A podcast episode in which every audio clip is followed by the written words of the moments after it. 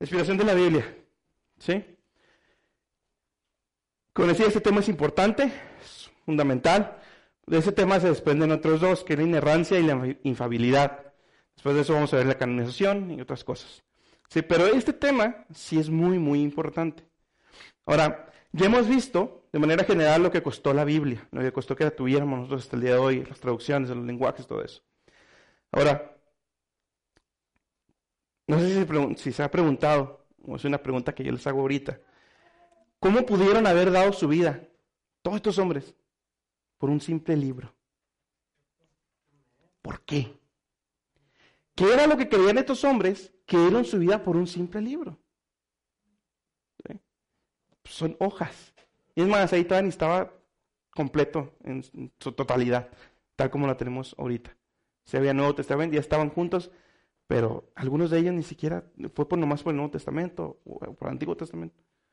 ¿Sí? Entonces, ¿qué era lo que creían estos hombres acerca de este libro? Que los llevó a dar su vida. Su vida, ¿eh? No cinco minutos del día, veinte. No, no. Su vida. Derramaron sangre. Una de las cosas que ellos creían acerca de este libro es que este libro es el único sobre la faz de la tierra en ser inspirado por Dios. Inspirado por Dios. ¿Sí? Número uno, la primera diapositiva, si me ayudan mis hermanos, ¿qué es la inspiración? ¿Qué es esto que decimos cuando hablamos de la inspiración de la Biblia. ¿Qué es eso de inspiración? Fíjense muy bien. Si pueden poner el siguiente diapositiva también, por favor. La inspiración, la palabra en el griego significa literalmente respirada por Dios o soplo de Dios, también así, son diferentes sinónimos que sean, pero ese es el punto, respirada por Dios. Ahora, la respiración, eso es el significado literal de la palabra. ¿eh? Ahora, la respiración, mis hermanos, eh, el, proceso de respirar se divide en dos partes. Si pueden poner la siguiente diapositiva, por favor. Se divide en dos partes la respiración. Es inhalación, cuando metemos aire a los pulmones, y la otra es exhalación, cuando sacamos aire de los pulmones. ¿Sí? A la, a la inhalación también se le conoce como inspiración. Y a la exhalación de aire también se le conoce como exhalación. ¿Sí? La palabra que ahí quiere usar Pablo, más específicamente, es expiración. Entonces, una traducción más técnicamente hablando sería que toda la escritura es expirada por Dios. Esa es una traducción más técnica, ¿sí? Cuando usan la palabra inspirada es por todo el proceso que conlleva, que después vamos a ver más adelante, todo el proceso que conlleva. Pero en sí, técnicamente hablando, la traducción lo más correcto y aceptado decir es que toda la Biblia fue expirada por Dios. Expirada. ¿Sí? Ahora, el punto de Pablo, porque a veces cuando, o al menos yo la primera impresión que tuve al estar leyendo, que fue expirada por Dios, la primera impresión que me dio fue como que fue dictada, como que las palabras fueron dictadas, ¿sí? Por la porque la expiración es sacar aire. ¿sí? Sin embargo, Pablo no se está refiriendo tanto a eso. Pablo está refiriendo de quién viene ese aire, por así decirlo. ¿sí? Pablo está refiriendo a la fuente. ¿sí? El punto de Pablo es decirnos que Dios es la fuente, el autor, el supervisor, instigador y dirigente de toda la escritura. ¿Se pueden poner la siguiente diapositiva, por favor? Toda, toda escritura es expirada por Dios. Ahí está. El punto de Pablo, ¿sí? Cuando usted lee en la Biblia que toda escritura es inspirada por Dios, el punto de eso, cuando usted lee eso, es decirnos que Dios es la fuente, el autor, el supervisor, instigador y dirigente de todas las escrituras. ¿Sí? Todas esas palabras que estoy poniendo ahí, las necesita. Eh, son necesarias para la definición. ¿Sí? Porque no nomás es que Dios es la fuente, no. También Dios supervisó, también Dios fue quien instigó, quien movió a los hombres a escribirla. Fue el dirigente y fue el autor.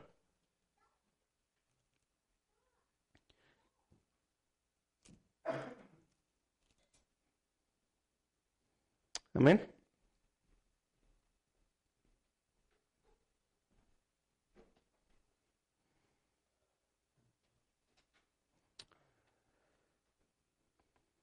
Toda escritura, perdón, el punto de Pablo es decirnos que Dios es la fuente, el autor, el supervisor, instigador y dirigente de todas las escrituras. Instigador quiere decir quien movió, ¿sí? quien, quien influyó para que hicieran cierta acción.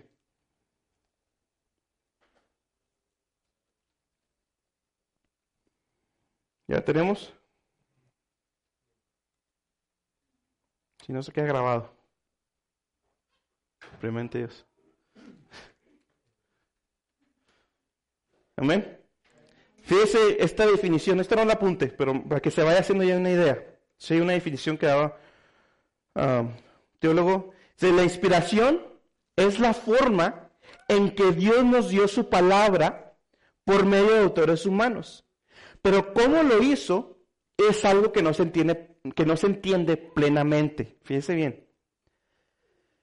La inspiración es la forma en cómo Dios nos dio su palabra. Es la forma en cómo Dios nos dio su palabra por medio de hombres, por medio de seres humanos. ¿sí? Pero la manera literalmente que yo le describa, mire, Dios hizo esto, sentían esto, o no sabemos. ¿sí? No sabemos con detalle cómo fue la inspiración, no, no se sabe. ¿sí? Es algo que será un misterio hasta que estemos en su presencia, yo creo. ¿sí? El, el cómo, el modo, no sabemos. ¿sí? Lo que sí sabemos es que la inspiración es la forma en cómo Dios nos dio su palabra. ¿sí? Esta siguiente definición se apúntela, si pueden poner la siguiente diapositiva de una vez.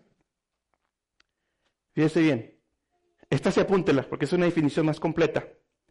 Es Dios, siempre es Dios, ¿eh? para que se dé cuenta, no es el humano, no es el hombre. Es Dios supervisando y dirigiendo a los hombres para escribir sus palabras. Va a continuar, no más eso. Es Dios supervisando y dirigiendo a los hombres para escribir sus palabras.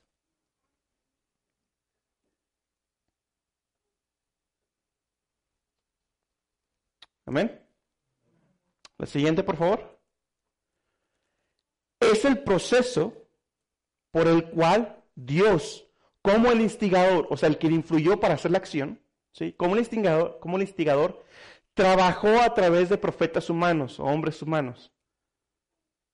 ¿Sí? Es el proceso por el cual Dios, como el instigador, trabajó a través de profetas humanos. De hombres.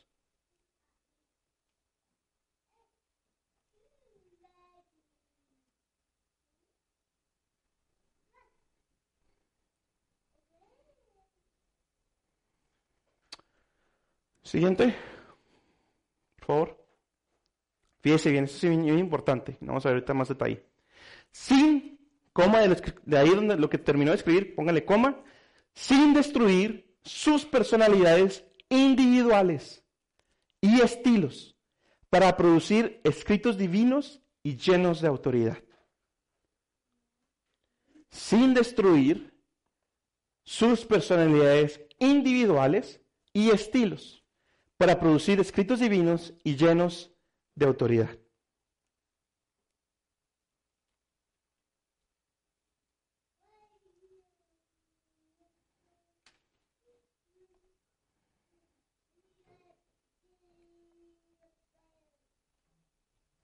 Amén. Ahora toda completa, le voy a decir toda completa, ¿sí? Es Dios la inspiración, es Dios supervisando y dirigiendo a los hombres para escribir sus palabras. Es el proceso por el cual Dios, como el instigador, trabajó a través de profetas humanos sin destruir sus personalidades individuales y estilos, para producir escritos divinos y llenos de autoridad. Esa definición, le voy a pedir que la estudie en su casa. No, no, es tarea, eso sea algo que haga usted solo. Palabra por palabra, ¿sí? Porque es, es una definición muy completa y, y cada palabra que está ahí como Dios supervisando. ¿Qué es, la supervisión? ¿Qué implica supervisar? ¿Sí? Todo eso usted léalo en la casa, medítelo, estudielo, ora a Dios. ¿Sí? Pero eso es básicamente la inspiración.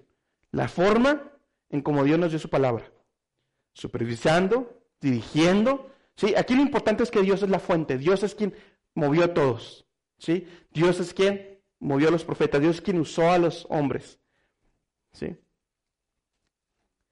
Ahora, eso es la inspiración. Dentro de la inspiración hay varias teorías de cómo Dios inspiró. ¿Sí? vuelvo a decir, no es a detalle, no es que literalmente les vaya a decir cómo fue, pero sí de una manera general. ¿Sí? Nosotros creemos en la inspiración plenaria verbal, o la inspiración verbal plenaria, como lo quiera poner. Nosotros creemos, escríbalo, en la inspiración verbal plenaria. Inspiración verbal plenaria. Eso es lo que nosotros creemos. Que Dios inspiró su palabra, ¿sí? Por medio de la inspiración verbal plenaria. Si pueden poner la siguiente diapositiva, creo que sí lo puse ahí. No, no, no, entonces antes de eso. Fíjese muy bien. ¿Qué es lo que dicta esa teoría? Para que lo apunte. Esa teoría dice que la totalidad de la escritura, que la totalidad de la escritura fue inspirada por Dios. ¿Sí? Que la totalidad de la escritura fue inspirada por Dios. Usted me dice cuando haya, apuntado eso. Que la totalidad de la escritura fue inspirada por Dios. Hasta cada una de las palabras de los textos originales. Hasta cada una de las palabras de los textos originales. Voy a decir otra vez esto completo. Inspiración verbal plenaria dicta que eh, la totalidad de la escritura fue inspirada por Dios hasta cada una de las palabras de los textos originales. ¿Sí? Quiere decir esto, nosotros creemos que toda la Biblia por igual, cada, desde Génesis a Apocalipsis, fue inspirada. Toda. Toda la Biblia. ¿Sí? Y además de eso, creemos que cada palabra, escuche bien, cada palabra es inspirada por Dios esa y, esa la, todo eso, ¿sí? Fue inspirado por Dios. Ahora, las traducciones, a veces hay errores. Aún y cuando hay revisión, tras revisión, tras revisión, tras revisión, a veces hay errores gramáticos. ¿Sí? O a veces, en lugar de poner, no, sé, fue, le pusieron nomás FU, no, no sé, cosas así. ¿Sí? Estas no son, las traducciones no gozan de la inspiración de Dios. ¿sí? Pero son tomadas, como ya vimos las traducciones desde el original, que sí fueron inspirados. En los originales, cada palabra que está ahí fue inspirada por Dios. Cada una de esas palabras. En cada una de esas palabras Dios supervisó, Dios dirigió, ¿sí? Dios fue el instigador, Dios trabajó por medio de los hombres. En cada una de esas palabras fueron las que Dios quería que tuviéramos. Todas. Nosotros creemos que así fue que toda la Biblia, que todas las palabras son inspiradas por Dios. ¿Sí? Como decía, creemos que todas las partes de la Biblia son igualmente inspiradas. La historia, la poesía, la profecía y la doctrina. Todo es inspirado por Dios. ¿Se acuerdan? ¿Se acuerdan? No sé si, no sé por qué me quedó tan marcado. Ah, lo de Hechos, cuando Lucas está escribiendo todo el barco, la proa y todo, todos los detalles que dio Lucas, nosotros creemos que todo eso fue inspirado por Dios. Todos los detalles fueron puestos por Dios. Dios quería que los tuviéramos hoy en día. ¿Sí?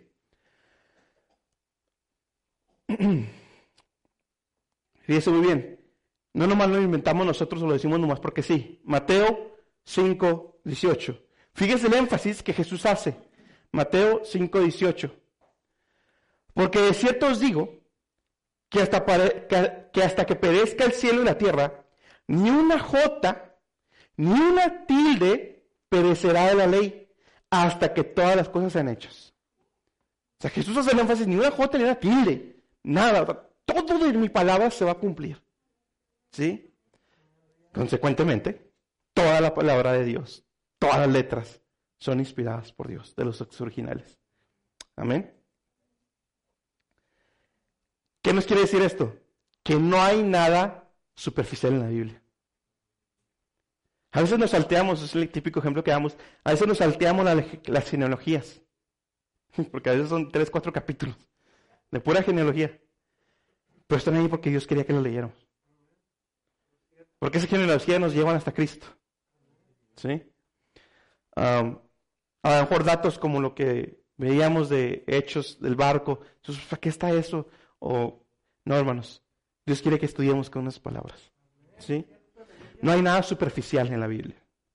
De manera que todo se tiene que tomar con seriedad. Todo, todo, todo, todo. Y número dos, no hay nada de relleno. ¿Sí? No hay nada de relleno en la Biblia. No fue que Dios ahí puso, ponle dos, tres cositas más, nomás para que se vea interesante. No. No hay nada de relleno. Todo es inspirado por Dios. Y esta es la razón por la que los traductores, a lo largo de la historia, se ponían tan detallistas al momento de traducir la Biblia. Porque ellos entendían, ellos sabían que toda la palabra de Dios era inspirada por Él, por Dios. Y cada palabra era muy importante. Amén. Y esa es también la razón por la que a veces en las predicaciones hacemos tanto énfasis en predicar palabra por palabra. Hay veces, a veces se predica de manera diferente, pero cuando son esas predicaciones, a lo mejor puede pensar usted, ay hermanos, la la o lo que está aquí, o el verbo aunque esté, o el griego, pues eso qué. No, hermanos, es importante. Es importante estudiar la Biblia también así, palabra por palabra, versículo por versículo. ¿Sí? Ahora, esa es la inspiración que nosotros creemos, la inspiración verbal plenaria. Sin embargo, sabemos entonces que cada palabra es inspirada por Dios, es palabra de Dios. Sin embargo, mis hermanos, no fue de una manera dictada. Sí, esa, es otra teoría, la inspiración dictada verbal o mecánica. ¿Sí? Es otra teoría diferente, la cual no creemos. Yo te lo voy a decir por qué no creemos. ¿Sí? La inspiración dictada verbal o mecánica. La inspiración dictada verbal o mecánica.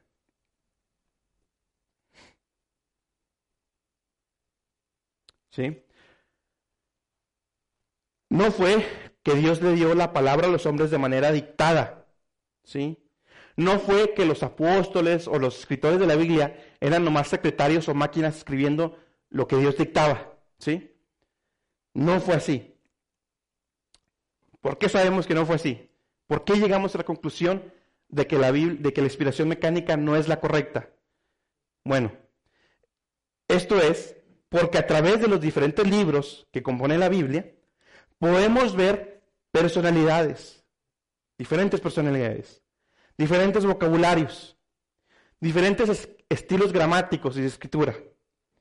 Podemos ver sus preocupaciones y otros muchos aspectos que cada escritor tenía diferente.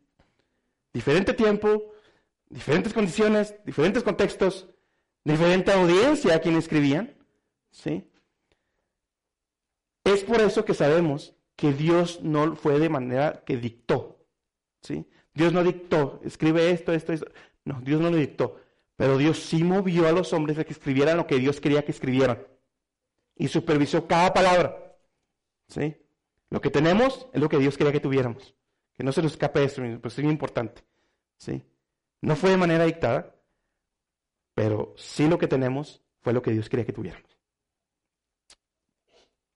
Fíjese bien, le voy a dar algunos ejemplos. Por ejemplo, en los evangelios, los cuatro, los tres, los cuatro evangelios son muy diferentes. Mateo fue escrito por los judíos, ¿sí? Y Mateo tiene muchísimo, Mateo, hay citas constantemente al Antiguo Testamento. Antiguo Testamento. ¿Qué es lo que hacía Mateo? Jesús es el Mesías. Usted va a mostrar que Jesús es el Mesías. ¿Sí? Ese punto, eso lo puede ver ya más en el instituto, en el instituto, perdón. ¿sí? En propósito de cada uno de los evangelios. Ah, pero Mateo le escribe una audiencia judía, por eso hace eso. Marcos escribe a una audiencia romana, a los romanos. ¿sí? Ahora Marcos no estuvo con Jesús. Marcos fue el que desertó, ¿eh? Vuelvo a recordar, Hechos. Marcos fue el que desertó con Pablo y Bernabé cuando andaban en el viaje misionero y después se unió. Pero Marcos no estuvo con Jesús. ¿Y el Evangelio? ¿De dónde lo sacó? Bueno, nosotros creemos que Marcos, ahí sí, fue Pedro quien le redactó lo que Pedro vivió y Marcos lo escribió. Sí, lo que Pedro recordaba, Marcos le iba escribiendo y así formó su evangelio. ¿Sí? Ahora, ¿y ahí la inspiración que Dios movió a Pedro a que recordara todas las cosas, a que lo escribiera de la manera que, con su personalidad de Pedro y con lo que quiera, pero ahí lo fue escribiendo y ahora también en Marcos en que no se equivocara. Eso es lo que creemos. ¿Cómo fue? Literalmente, no sé, hermanos, no sé qué fue eso, ¿sí? Pero sabemos que ese fue el resultado, ¿sí? Lucas, por ejemplo. Lucas es bien interesante. Lucas tampoco estuvo con Jesús.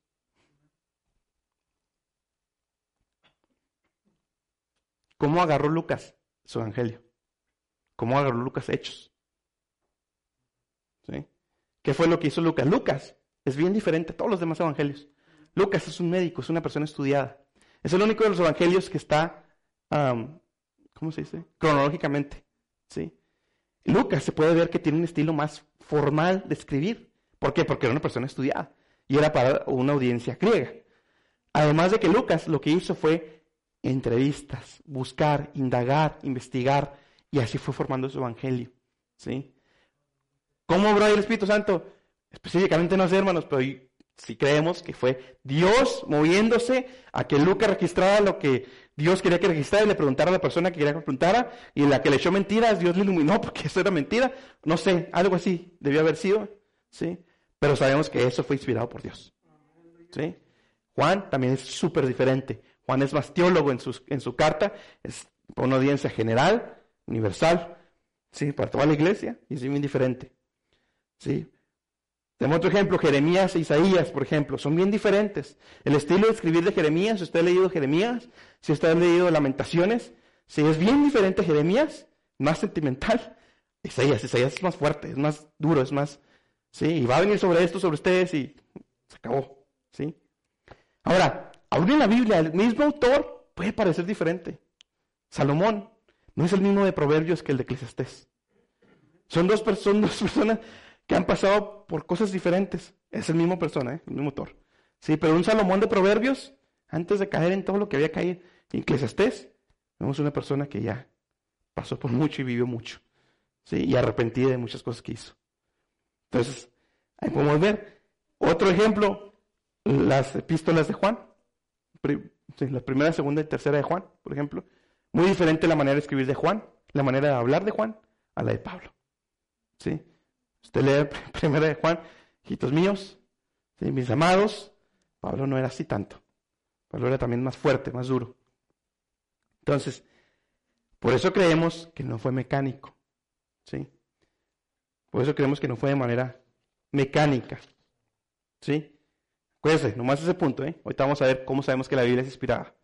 Pero ahorita nomás es, esa es la manera por la que creemos que no fue de una manera dictada. Porque vemos diferentes personalidades, estilos y cosas a través de toda la Biblia.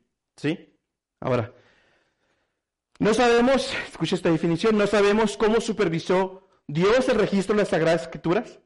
Pero el punto, fíjese, ponga atención aquí, pero el punto más importante para la iglesia el día de hoy es que lo que tenemos en las Escrituras, aunque refleja las personalidades, los vocabularios y las preocupaciones de los escritores humanos, fue escrito bajo la supervisión de Dios. Y los autores no estaban escribiendo bajo su propia potestad.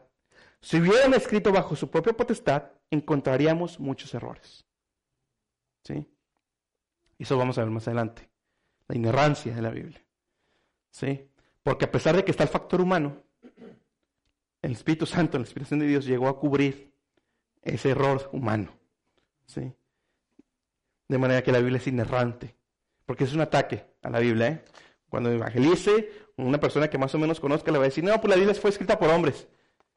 Ahí es donde va a tener usted conocer que la Biblia fue inspirada por Dios, no nomás fue que la escribieron porque sí. ¿Sí? Otras teorías de inspiración, mis hermanos. Si eso nomás lo voy a nombrar así rápido. Hay otra teoría que dice la inspiración parcial de la Biblia. ¿Qué significa esto? Que nomás algunas partes fueron inspiradas, pero no todas. ¿Sí? Por ejemplo, lo que le decía de Hechos, a Lucas describiendo todo lo del barco, eso ellos dirían que eso no fue inspirado por Dios. Así que nomás a las partes de revelación al hombre, Cristo en la cruz, Apocalipsis, ese tipo de cosas espirituales, esas sí fueron inspiradas. Pero no, no creemos en que la Biblia fue inspirada de manera parcial. Otra teoría son los grados de inspiración, que algunas partes de la Biblia son más inspirados que otros. Y no, tampoco creemos en eso. ¿Sí? Otra teoría es la inspiración natural, que la Biblia fue inspirada de una manera natural. ¿A qué se refiere esto? Está poniendo la inspiración de la Biblia al mismo nivel a que un artista o un deportista decimos aquí que se inspira. ¿A qué me refiero? Cuando usted ve una jugada en el fútbol o lo que sea, y una, fue una jugada asombrosa, o fuera de lo normal, usted dice, andaba inspirado. Lo que típicamente decimos. Un artista que hizo algo fuera de lo normal, fuera lo usual, se inspiró. Pero eso que está hablando, ¿Qué, qué, cuál es el punto de eso? Enaltecer habilidades humanas. ¿Sí? Habilidades que a lo mejor podríamos tener todos practicando. ¿Estamos de acuerdo? ¿Sí? Pero lo que hace esta teoría de la inspiración natural es diciendo que la inspiración de la Biblia es igual que la inspiración común y todo lo que hay, una habilidad humana más. ¿Sí? Pero no creemos que fue así, porque no hay error. El ser humano sí tiene error. ¿Sí? La otra teoría es la inspiración de la iluminación o mística. ¿Sí? ¿Qué quiere decir esto? Que el Espíritu Santo con su poder, ¿sí? Exaltó las habilidades humanas para escribir la Biblia. ¿Sí? Entonces, tampoco creemos en eso. Tampoco creemos que el Espíritu Santo haya intensificado las habilidades humanas para escribir la Biblia. ¿Sí? Dios usó a pescadores para escribir su palabra, a otros médicos y lo que quiera, a otros gente reyes, cerca de reyes como Isaías, otros bien alejados entre el pueblo. La gracia de Dios, mis hermanos, es lo que es, la gracia de Dios. ¿Sí? Ahora, ahora sí se pueden poner la siguiente diapositiva. ¿Cómo sabemos que la Biblia fue inspirada por Dios? ¿Cómo, ¿Por qué aseguramos que la Biblia es inspirada por Dios? Fíjese muy bien. Porque la propia Biblia lo dice. Así se lo digo rápidamente, la respuesta rápida. Porque la Biblia lo dice. Así de sencillo. ¿sí? Además de que vamos a ver otras cosas ahorita. Fíjense muy bien. Vamos a ver textos, ¿eh? Primera de Tesalonicenses. ¿Se me pueden poner la, la siguiente diapositiva? Amén. Esa es la primera objeción a favor, por la cual sabemos que la Biblia es inspirada por Dios. ¿Sí? Porque la escritura se declara ser la palabra de Dios. Eso es lo primero. Se le pregunta, bueno, ¿usted cómo sabe que la Biblia es inspirada? Que fue por Dios. Bueno, porque la propia Biblia dice que fue inspirada por Dios. ¿Sí?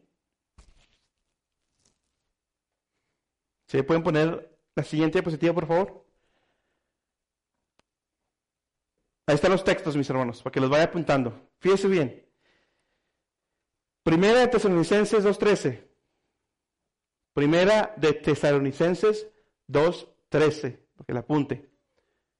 Quiero que primero la apunten y luego ya las, vemos una por una, porque son importantes. Segunda de Timoteo 3.16, ya se aprendió esa. De memoria. Primera de Corintios 2, 12 y 13. Primera de Corintios 2, 12 y 13. Otra cita es Segunda de Pedro 1, capítulo 1, versículo 20 y 21. Segunda de Pedro, capítulo 1, versículo 20 y 21. Y por último, Segunda de Pedro 3.16. Segunda de Pedro 3.16. ¿Ya las tiene? Muy bien, ahora sí, mis hermanos, si me pueden ayudar. Primera de Tesalonicenses 2.13. Fíjense bien lo que dice.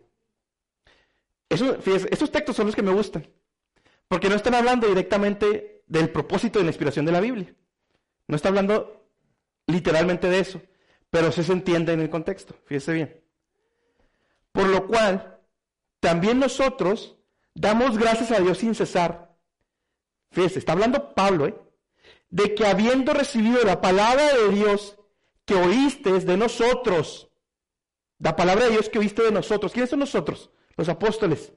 Entonces, la palabra de Dios que ellos anunciaban era la, era la palabra escrita de Dios. Eran inspirados por Dios lo que ellos predicaban, lo que escribieron. ¿Sí? Entonces nosotros, recibiste no palabra de hombres, fíjese bien, ¿eh? sino según es en verdad la palabra de Dios. ¿Sí? La cual obra en vosotros los que creísteis. ¿Sí? Pablo estaba afirmando que el mensaje de él y, el de los apóstoles era ah, la palabra de Dios. Era la misma palabra de Dios. De manera que el Nuevo Testamento también es la palabra de Dios. ¿sí? El Nuevo Testamento también es palabra de Dios. Ahora fíjense lo que dice. La recibisteis no como palabra de hombres, sino según es en verdad la palabra de Dios. ¿Quién es el autor? Dios. Pablo mismo lo está diciendo. No lo invitamos nosotros, no lo invitaron los apóstoles, es palabra de Dios. ¿Sí? Además, en el Antiguo Testamento hay frases como Dios dijo, el Señor dijo, o la palabra del Señor, en el Antiguo Testamento. ¿Sí?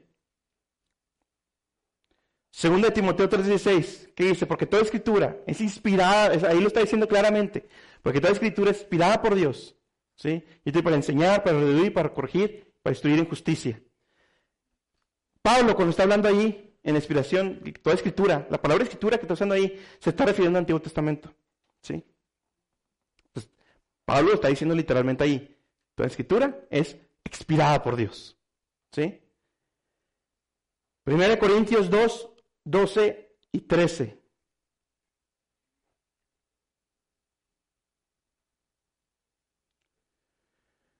Fíjense lo que dice Pablo.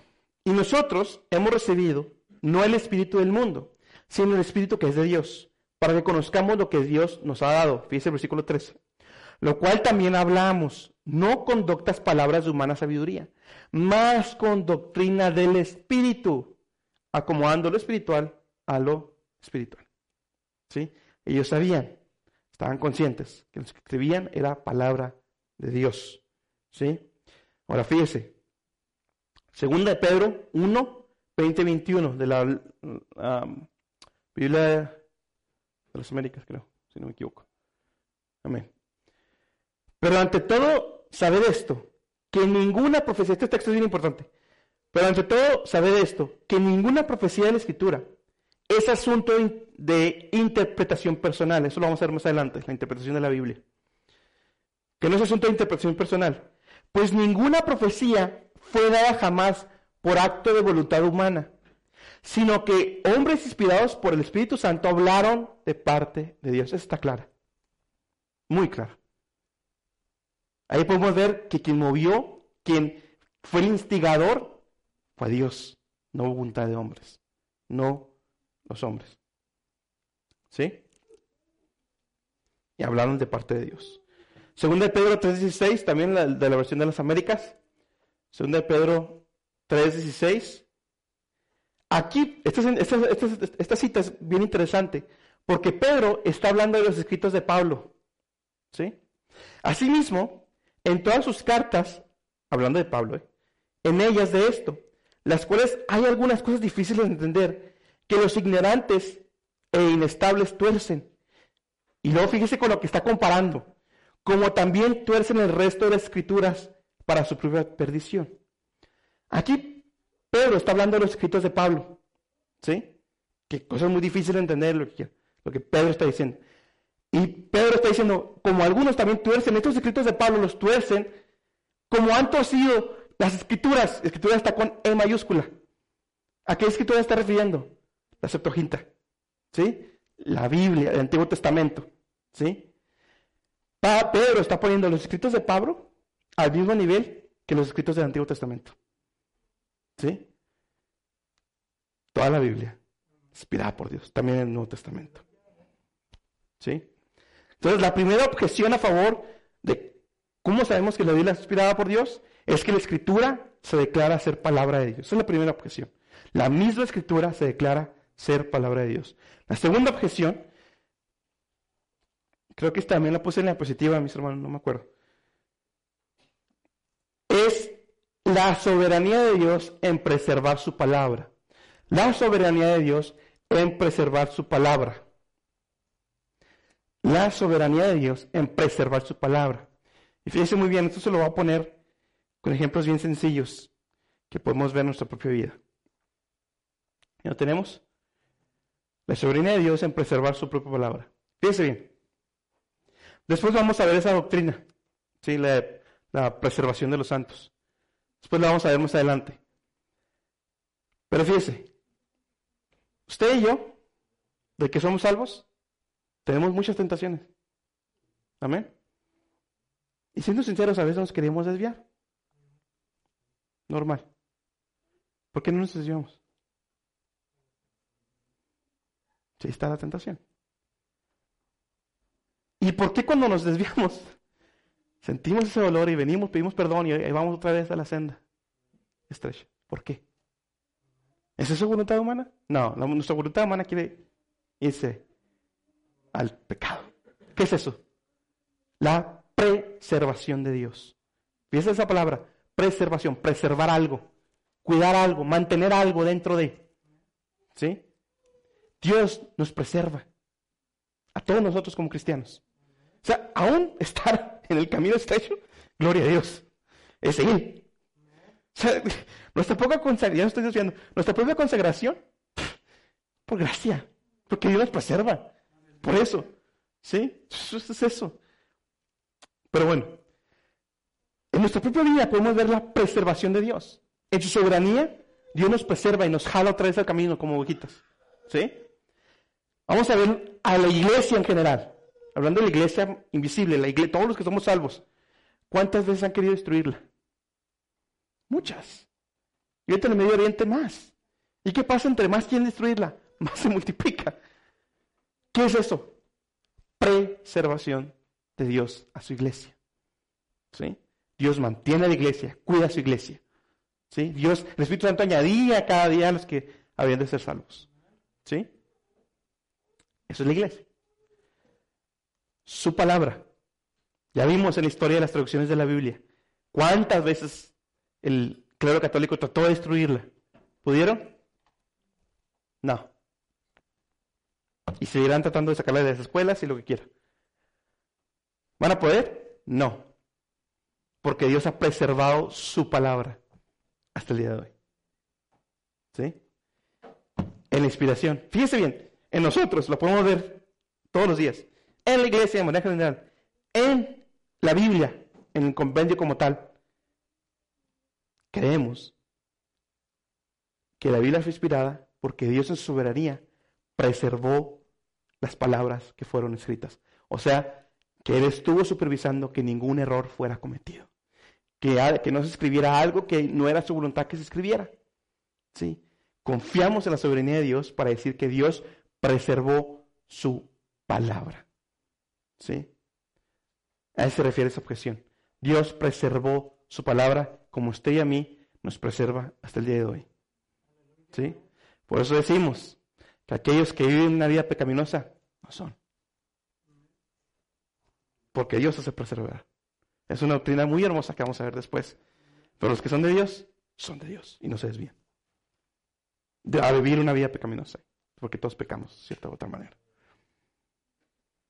Qué bonitos temas vienen. Pero bueno. Otras observaciones por las cuales creemos que la Biblia es inspirada por Dios. Bueno, porque la Biblia, si lo vemos como un compendio histórico, ¿sí?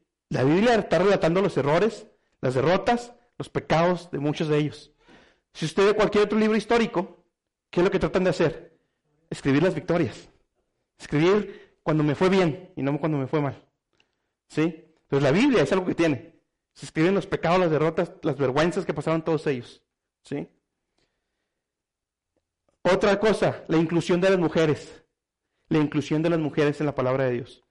¿Por qué? Porque en ese tiempo, si la mujer era considerada de lo más bajo, referente a testimonios, a lugares en juicios o cualquier otro tipo de situaciones de, de esa índole, o de manera general también, era muy despreciada la mujer. ¿Sí? Pero en la Biblia, oh sorpresa, tenemos inclusión de muchas mujeres, ¿sí? Inclusive en la genealogía hay dos mujeres en, eh, en Mateo, si no me equivoco. Está Bernabé, está María, Bernabé, está, perdón, la Betsabé. Betsabé está María y creo que había otra, otra mujer ahí incluida en la, genealogía de Jesús en Mateo. las mujeres que descubrieron, que fueron las primeras en ver que Cristo había resucitado, todo ese tipo de cosas, mis hermanos, dice que realmente fue voluntad de Dios, porque los hombres no hubieran escrito que una mujer fue y dijo, porque eso se considera en aquel tiempo, pues no, o sea, que me lo diga ella, pues no, no me viene ni me va. ¿Sí? Otra cosa bien importante es que es palabra viva. Porque su palabra sigue teniendo efectos hasta el día de hoy. Lo que yo aquí leo sigue teniendo efectos hasta el día de hoy. Sigue transformando corazones hasta el día de hoy. Acuérdese, la fe viene por el oír. Y el oír por la palabra de Dios. Por la palabra de Dios. Por eso somos tan insistentes que seamos bíblicos, que prediquemos bíblicamente, que enseñemos bíblicamente, que vivamos bíblicamente, porque eso va a traer, es activa, la palabra es viva, trae bendición, trae castigo también a veces, ¿sí? Otra cosa, eso lo vamos a ver un poquito más, más desarrollado más adelante, pero es la consistencia de la Biblia, desde Génesis hasta Apocalipsis. No hay contradicciones. Un mismo tema, Cristo. es el tema. De manera general, hablándole, Cristo, el Salvador, la necesidad del hombre por un redentor. Todo lo que en la Biblia es eso. ¿sí? La necesidad del hombre por un redentor. Y todo de Génesis Apocalipsis puede ver que el hombre no sirvió para nada si no viene Cristo. ¿Sí? Entonces, la consistencia, no hay errores. vamos a ver la ignorancia y la infidelidad. Por último, casi último, antes de la conclusión, entendamos bien esto. La inspiración de la Biblia ya cesó. ¿Sí? Y terminó cuando Juan terminó de escribir Apocalipsis. ¿Sí? La inspiración ya cesó.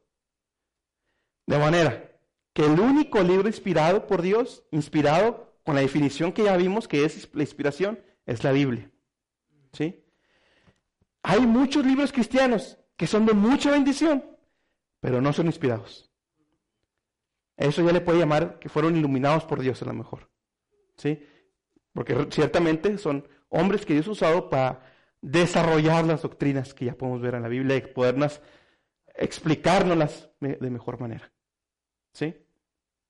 Entonces la inspiración ya cesó, ¿eh? Porque a veces hay que, aunque el profeta, también los profetas ya cesaron.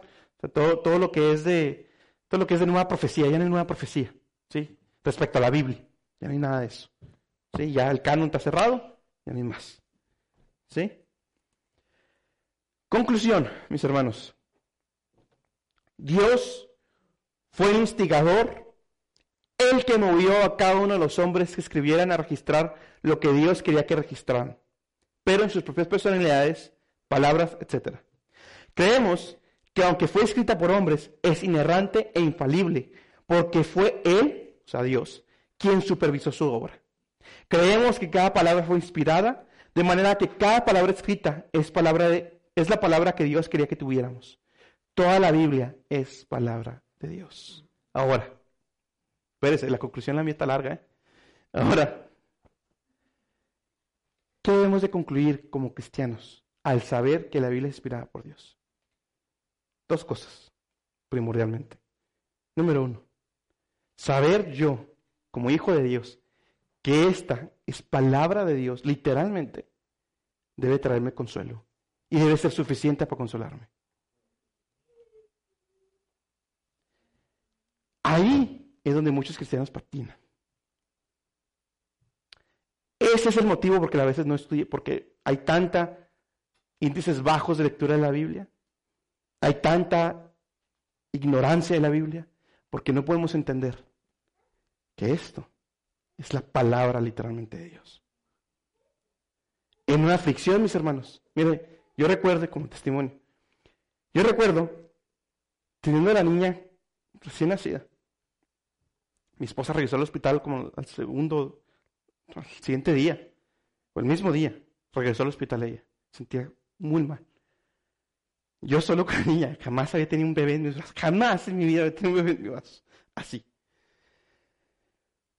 Sin saber si mi esposa iba a vivir o no, porque traía un coágulo, no sabíamos qué iba a pasar, se podía ir para arriba, no había doctores, todos estaban, era Navidad, no sabíamos qué, no sabía qué iba a pasar con ella, ¿sí? Obviamente oré a Dios. Después de que oré a Dios y todo, entre lágrimas y lo que quiera, la niña estaba dormida, gracias a Dios. ¿Sabes lo que hice? Puse a leer la Biblia. Me acuerdo que leí segunda de Pedro. Puse a leerla. Y eso. Las promesas de Dios aquí, de que dijo, todo va a estar bien. Pase lo que pase, yo estoy en control. Aquí, aquí, hermanos, aquí. ¿Sí? Esas fueron las que me traen consuelo. Esas, las palabras aquí escritas. Yo personalmente me considero una persona muy mala para consolar a otros. Pero escuchaba recientemente, como cristianos, preocupémonos menos de mis propias palabras.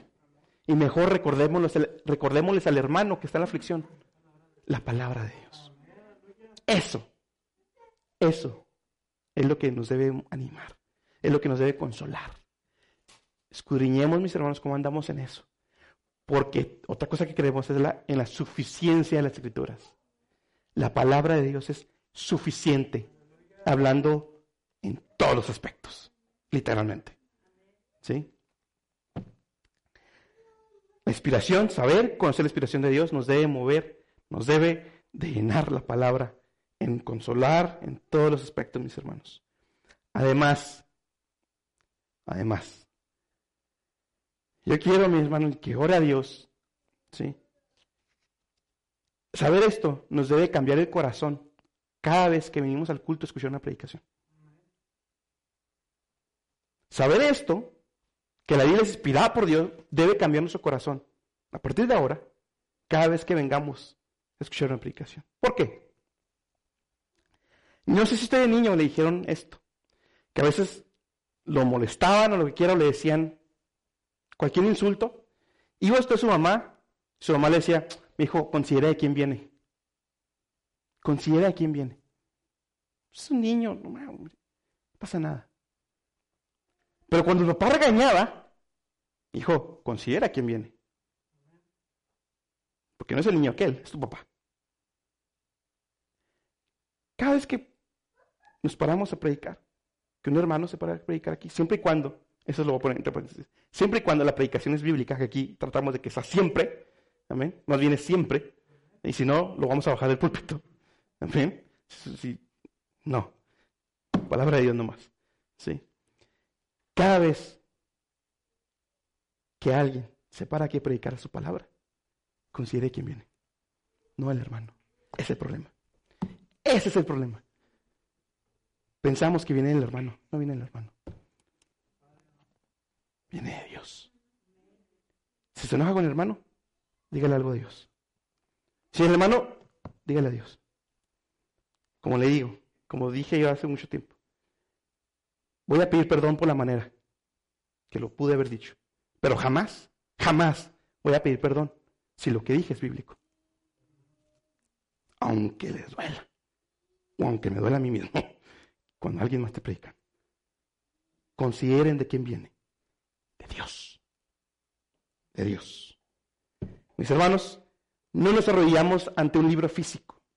Nos arrodillamos a las palabras que revelan la majestad de nuestro Dios porque en ella escuchamos la voz de nuestro pastor. Amén.